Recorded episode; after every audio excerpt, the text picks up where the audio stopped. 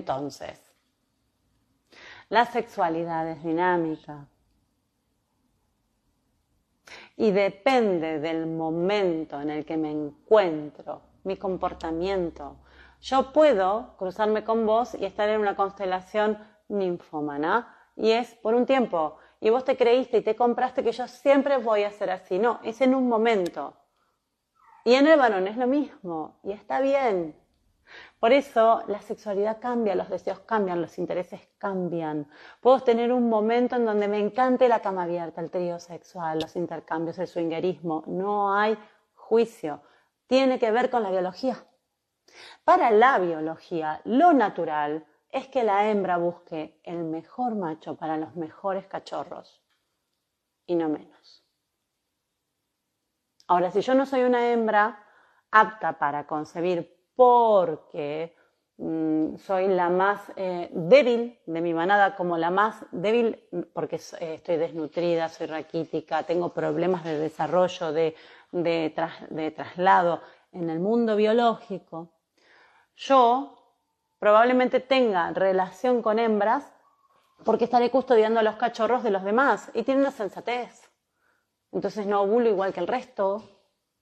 ¿Sí? Entonces tiene una, una, preciosura, es total, que conectás con lo divino, porque somos divinos, somos de orden divino. Es maravilloso cómo nos adaptamos y cambiamos. Por eso, cuando te definas, sabes que es por un momento de tu vida, que hoy sos esto. Si tu manada cambia, mañana tus intereses, tus deseos, tus gustos, tus puntos de sensibilidad sexual, los puntos álgidos del poder sexual tuyo van a cambiar. Tu responsabilidad con vos es conocerte. Y es muy interesante como gente que no se conoce a sí misma sale con el dedito acusador a enjuiciar a los otros que están haciendo su desarrollo en su escuela. Entonces yo te enjuicio a vos, yo no me conozco a mí, pero yo no me cuestiono nada, no me cuestiono la prueba, yo quiero calificar. Y vos que estás haciendo tu desarrollo de tu propia escuela de vida, recibís de mí las críticas. Ah, pero si somos hermosos nosotros. Muy lindo estar culturalizado. ¿Me nos podemos dejar en paz en esto? ¿Es posible? Ahora eso sí,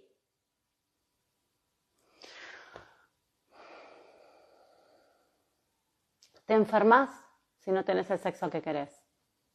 Te enfermas si no tenés el sexo que necesitas. Y esto es, si me rechazas siempre, yo voy a tener una adaptación orgánica a tu rechazo. Si me das un sexo que me lastima, me lastima porque me decís cosas que no puedo gestionar, porque me pones en estrés, porque estás con alguien más y yo lo estoy viviendo mal, mal, yo voy a tener un órgano que se va a adaptar. Estos son los del orden ginecológicos y de, mamas a veces, ¿sabes?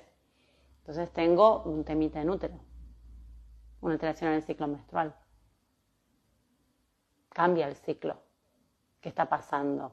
¿Qué pasó con la pareja?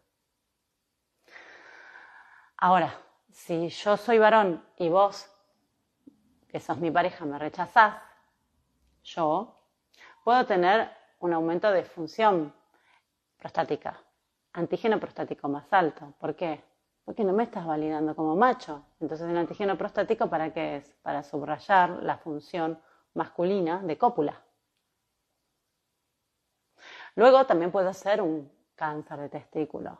Y el cáncer de testículo tiene dos razones como lo tiene eh, el, ovario en la hembra, en, la mujer. Y es, yo no me siento tomada sexualmente ni valorada por mi pareja o mi hijo corre peligro. O se muere alguien y yo tengo que reponerlo.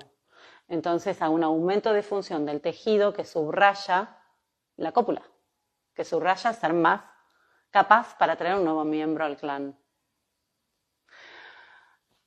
Ahora, si yo rechazo a mi macho, puede tener antígeno prostático alto, ¿eh? Quiero, quiero que sepamos esto. Yo no voy a darle sexo a mi pareja para que él no se enferme. Porque si no me enfermo yo. Pero podemos sincerarnos. no es asintomático que yo te rechace, ni es asintomático que vos me rechaces. No es asintomático tener un sexo que no me gusta. Eh, me adapto y esto significa hay un síntoma y hay un diagnóstico y entonces me enfermé. Entonces, tenemos que sincerarnos.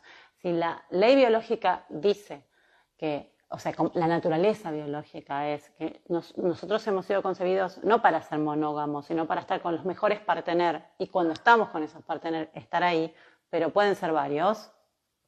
Y en la búsqueda del mejor partener puede ser que esté con varios, ¿sí? O varias.